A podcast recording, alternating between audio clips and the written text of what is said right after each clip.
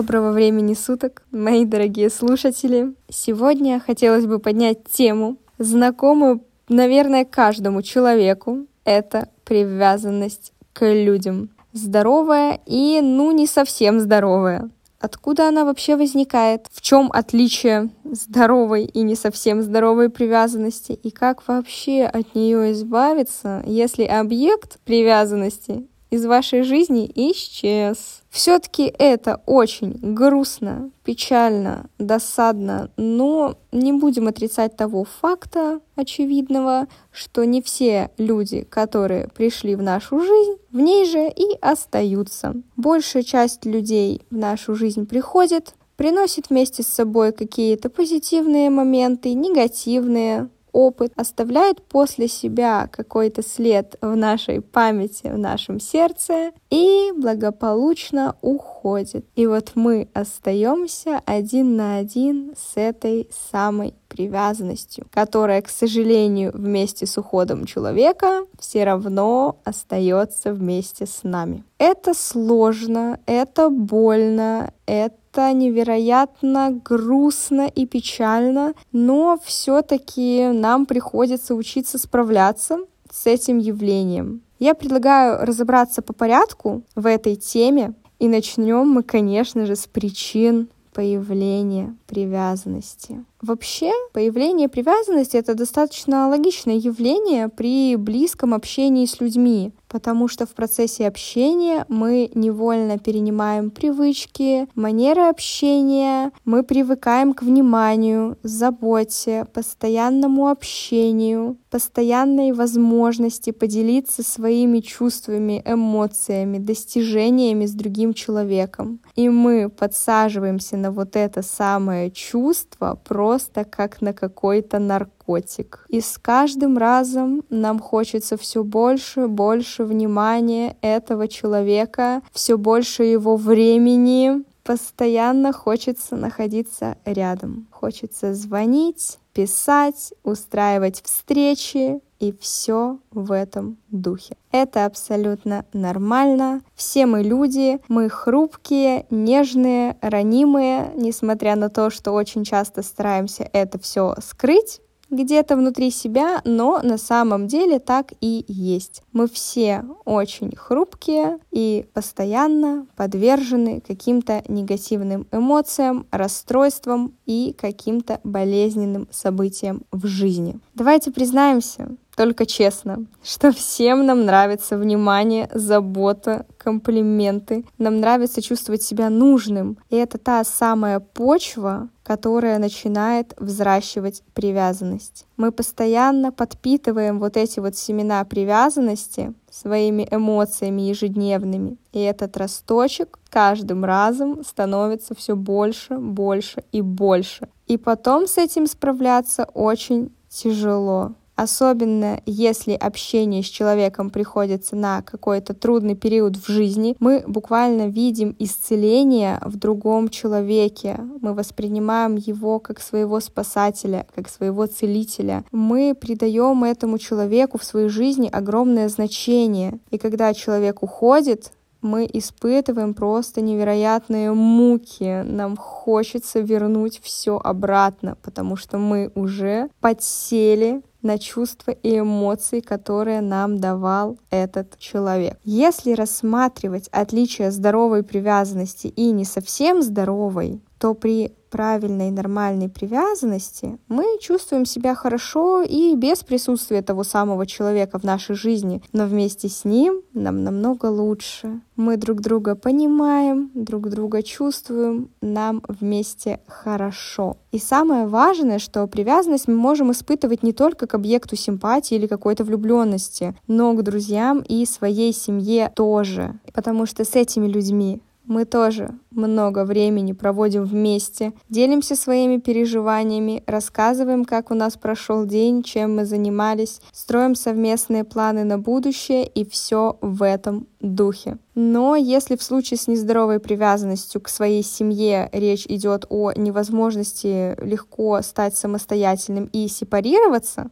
то в случае с объектом воздыхания все намного-намного сложнее. Потому что привязанность к партнеру нами воспринимается уже как любовь высшей стадии. Эти самые приятные бабочки в животе, волнение при встрече с человеком, тот момент, когда мы радуемся сообщению, которое нам пришло. И неважно, какое это сообщение, пожелание хорошего дня или просто какая-то смешная картинка или ответ на наш вопрос, все равно мы испытываем очень теплые и приятные чувства. И когда этот человек из нашей жизни уходит, нам приходится бороться не только с привязанностью, но еще и с присутствием каких-то других романтических чувств к человеку. Поэтому лечение привязанности проходит еще более сложно и долго. Чем грозит нездоровая привязанность? Это тоже очень важный момент, потому что мы можем начинать терпеть обиды, неуважение в свою сторону, какие-то неприятные для нас высказывания и вообще в целом поведение человека, которое нас ранит, задевает и делает больно, мы можем терпеть, мы можем прощать, потому что нам кажется, что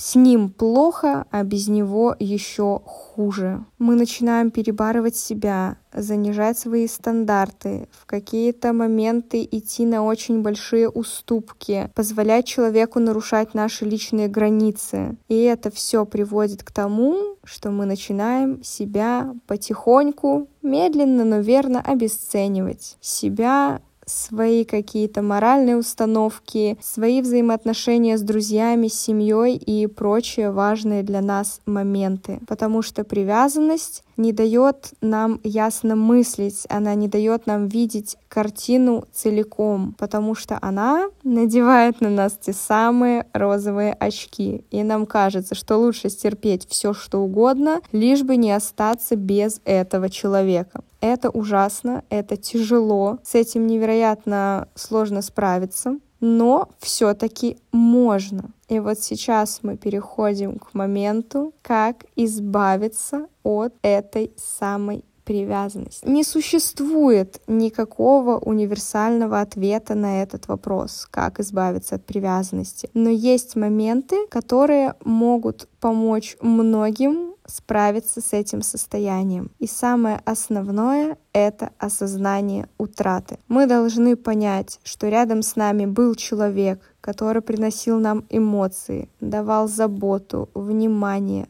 занимал наше свободное время. Мы были счастливы в тот или иной момент времени. И нужно осознать, что несмотря на теплые воспоминания и приятные моменты вместе, мы уже утратили общение с человеком, мы уже утратили его из своей повседневной жизни. Он ушел, он исчез, он растворился, и больше в нашем поле зрения этого человека нет. Каждый день человек просыпается, живет своей жизнью, и он живет без вас. Он делает осознанный выбор, чтобы не иметь вас в своей жизни на данный момент. И чем больше идет времени, чем больше раз он принимает решение больше не видеть вас в своей жизни. От вас отказались. Это грустно, это больно, но это нужно принять. И тогда процесс исцеления от привязанности станет намного легче. И из осознания утраты вытекает следующее правило — это проживание эмоций. Важно прожить те эмоции, которые вы испытываете из-за разрыва общения с объектом привязанности. Но очень важно выставить временные рамки, за которые мы скажем так, должны прожить наши эмоции. Почему выставление временных рамков так важно для нас? Для того, чтобы элементарно не впасть в долгую, затяжную депрессию, апатию и нежелание делать вообще что-либо. Мы осознаем свою утрату, мы начинаем оценивать ситуацию и выставляем временные рамки, в течение которых мы можем переживать эмоции, то есть грустить, плакать, злиться, смотреть грустные фильмы, пить вино, гулять с друзьями, отвлекать себя любыми способами. Допустим, мы выставляем неделю. Это наш временной промежуток, за которым мы можем позволить себе любые эмоции. Злость, непонимание, полную апатию, грусть, слезы и все в этом духе. Мы проживаем все эмоции, которые мы испытываем за эту неделю. Ничего не держим в себе, не пытаемся ничего скрыть, обмануть самого себя, что у нас все хорошо. Мы проживаем те эмоции, которые у нас вызвала ситуация. И во время проживания этих эмоций желательно полностью убрать человека из своей жизни, конечно же, насколько это возможно. Отписаться от всех социальных сетей, как бы сильно не хотелось зайти на его страничку, посмотреть его истории, узнать, чем он живет, чем он занимается, добавил ли он новые фотографии, или, может быть, он изменил описание профиля. Это все нам не нужно. Полностью убрать человека из своего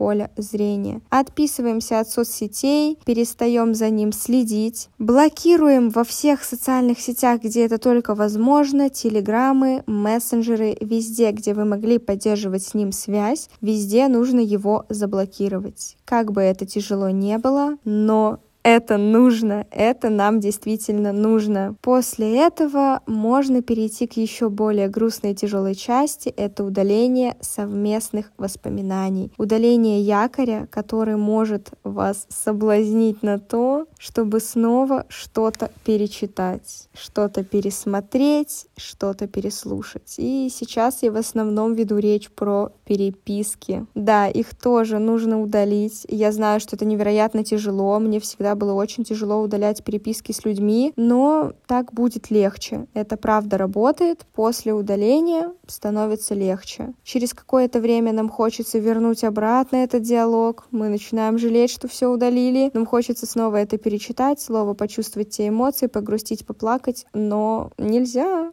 Так нельзя, не нужно. Это сделает нам только хуже. Нужно постараться успокоиться, справиться со своими эмоциями и удалить эту переписку. Если речь идет про Телеграм, то, конечно же, не обязательно удалять ее у двоих, можно удалить только у себя. Если у вас есть совместные фото или видео в ваших социальных сетях, в вашей галерее, на вашем iCloud или еще где-то, их тоже нужно удалить, чтобы у вас не было соблазна их снова увидеть или случайно наткнуться у себя в галерее и разблокировать на воспоминания. После того, как мы стараемся максимально убрать человека из своей жизни, мы продолжаем заниматься теми вещами, которыми мы занимались и до общения с ним, и во время общения с ним. Вы можете читать книги, гулять в парке, проводить время с друзьями, ходить в спортзал, заниматься какими-то увлечениями, чем угодно, что будет вас радовать, что будет занимать ваше свободное время и что позволит вам почувствовать себя живым. Несмотря на то, что первое время это будет даваться очень сложно, мысли будут преследовать постоянно, даже во время занятия какими-то хобби, но это нормально,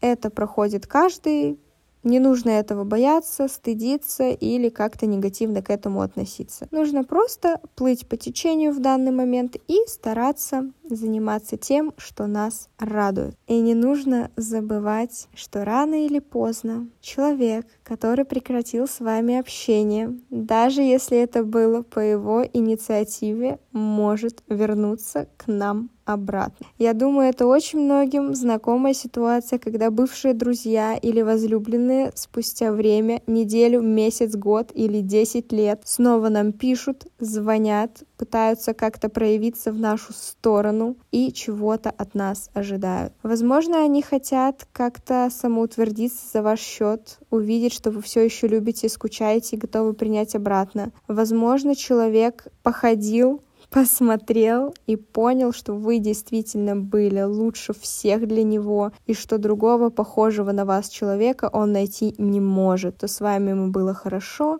и он хочет обратно. Причин на возвращение может быть множество, но самое главное осознавать тот факт, что даже если человек захочет что-то возобновить и вернуться к вам, вероятность того, что эта ситуация сыграет вам на руку, очень мало, потому что люди практически никогда не меняются. Это очень маленький процент людей, которые действительно могут измениться. И измениться они могут только при одном условии, если они хотят этого сами. Если у них есть желание работать над собой, развиваться духовно, они смогут поменяться. В остальных случаях нет. И как показывает практика, люди, которые хотят вернуться обратно, абсолютно никак не поменялись. Они могут говорить что угодно, писать что угодно и вести себя как угодно, пытаясь вас обмануть, подкупить своим в кавычках хорошим отношением к вам. Но на самом деле это обычная манипуляция для того, чтобы в очередной раз доказать себе. Но на самом деле это очередная манипуляция для того, чтобы немножко поиграть вашими чувствами, возможно, самоутвердиться за ваш счет или еще что-то, что явно не пойдет вам на пользу. Принимать этого человека обратно или нет, это личное дело каждого. Это зависит от того, в каких отношениях вы перестали общаться, какие чувства вы испытываете к человеку на момент возвращения и прочие нюансы. Это решает каждый лично сам для себя. Как правило, эти ситуации, конечно же, повторяются, ничего не меняется, и с каждым вот таким возвращением и уходом становится все больнее и больнее. Но все же кто бы что ни говорил, мы практически все учимся на своих ошибках. Так что если вы хотите принять человека обратного и считаете, что это правильное для вас решение в этот момент жизни, то принимайте. Делайте, как считаете нужным, делайте так, как вам велит ваше сердце, ваш разум, и будьте счастливы. Что ж, мои размышления уже подошли к концу. Я была очень рада поделиться с вами своими мыслями, чувствами, эмоциями. Я надеюсь, что что-то полезное для себя вы услышали. Найти мои соцсети можно в описании подкаста. Любите и цените себя. Всех обнимаю и встретимся в следующих выпусках подкаста.